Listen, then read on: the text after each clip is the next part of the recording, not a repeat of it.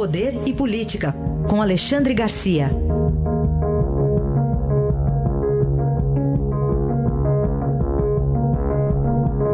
Alexandre, bom dia. Bom dia, Raíssa, Carolina. Bom dia.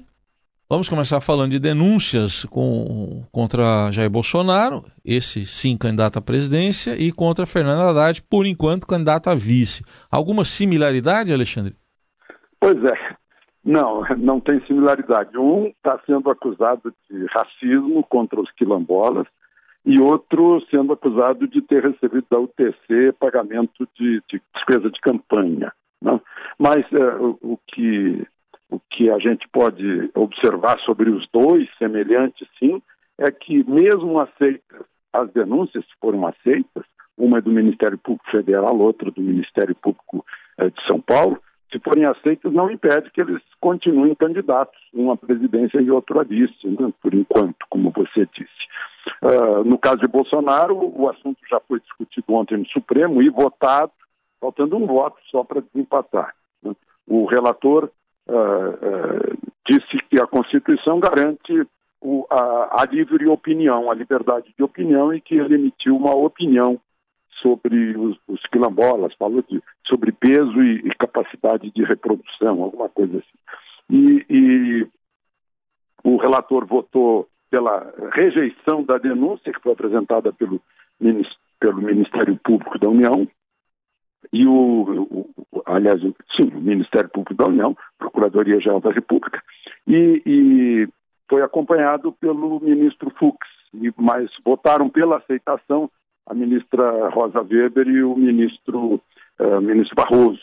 Né? O presidente da primeira turma, foi na primeira turma isso, com cinco uh, juízes, que é o Alexandre de Moraes, ele, ele pediu vistas do processo. Na hora que ele sentiu que tinha que desempatar, o voto dele uh, seria uma decisão, ele pediu vistas para examinar melhor, né, teoricamente, para examinar melhor essa, essa acusação essa denúncia que foi apresentada contra o candidato Jair Bolsonaro.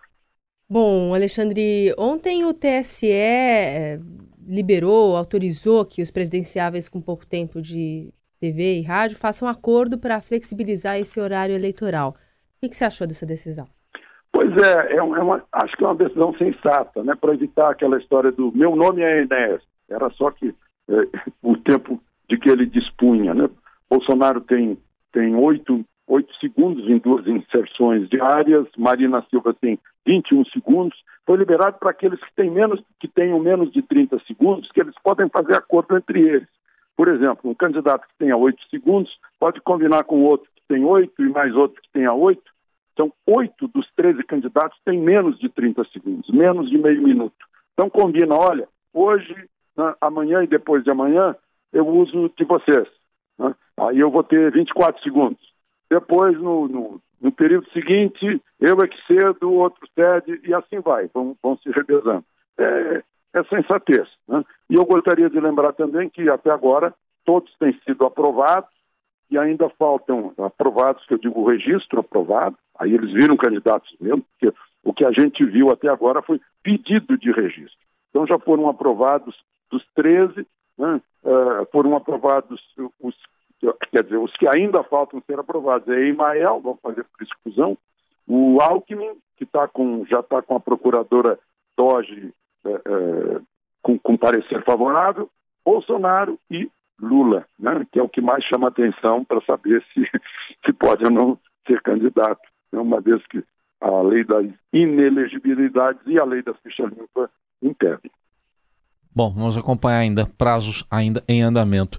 Para fechar, Alexandre, decisão do presidente Michel Temer de mandar o exército na o decreto daquela lei da garantia, garantia da lei da ordem para a fronteira é. do Brasil com a Venezuela.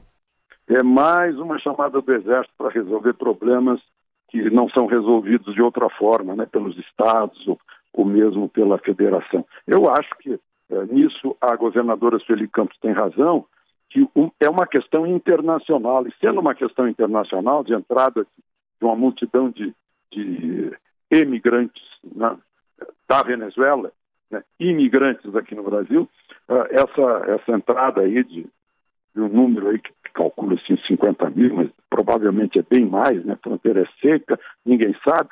Uh, essa é uma questão federal. Né? É uma questão de fronteira, é uma questão federal, ela tem razão nisso.